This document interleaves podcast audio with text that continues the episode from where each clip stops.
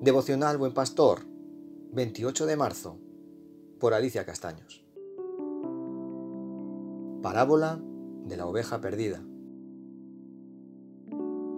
Esta parábola la encontramos en Lucas 15, del 3 al 7, y nos dice, Entonces él les refirió esta parábola diciendo, ¿qué hombre de vosotros, teniendo cien ovejas, si pierde una de ellas, no deja las noventa y nueve en el desierto y va tras la que se perdió hasta encontrarla?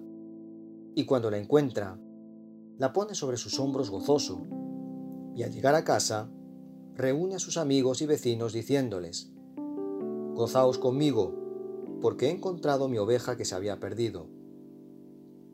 Os digo que así habrá más gozo en el cielo por un pecador que se arrepiente que por 99 justos que no necesitan de arrepentimiento. El ministerio de Jesús parecía atraer a los menospreciados del entorno, cobradores de impuestos y pecadores en general.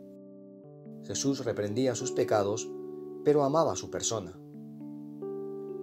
Muchos de ellos reconocían que Jesús tenía razón, necesitaban un cambio real en sus vidas y se arrepentían y le reconocían como su Señor.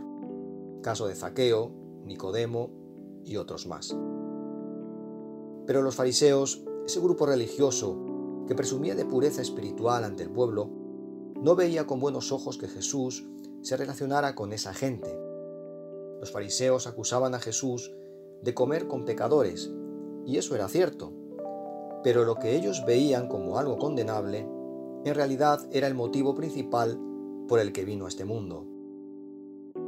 En respuesta a su pensamiento, Jesús les contó la parábola de la oveja perdida, la cual iba directa a los fariseos que nunca reconocieron haber estado perdidos. No era cierto, pero no querían admitirlo. La Biblia dice, por cuanto todos pecaron y están destituidos de la gloria de Dios. Romanos 3:23.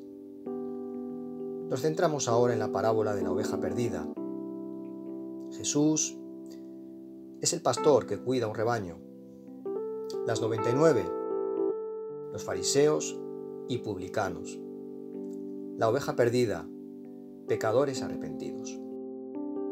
Cuando el pastor advierte que falta una oveja, deja las 99 en el desierto, no en el redil, y sale a buscarla hasta encontrarla. Es su historia de amor por nosotros. Bajó del cielo, caminó con el pueblo sufrió su desprecio y fue crucificado por nuestros pecados.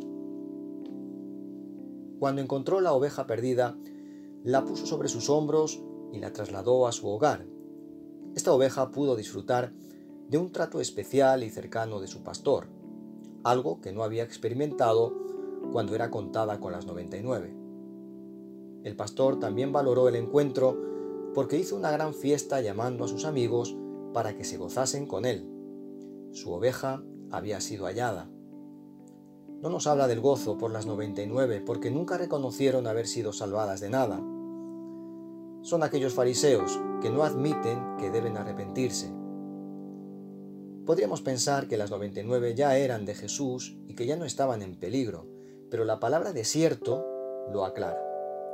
No estaban en el redil, sino en el rebaño. No sintieron el llamado de arrepentimiento del pastor, ni anhelaron ser trasladadas al redil, ese lugar seguro que Dios ha preparado para los arrepentidos, siempre en su presencia. Te toca decidir si quieres vivir como rebaño en el desierto o como la oveja rescatada por Jesús, que ha reconocido su insuficiencia para salvarse y valora el cambio obrado por su arrepentimiento y goza de nueva vida en el redil. Que Dios te bendiga.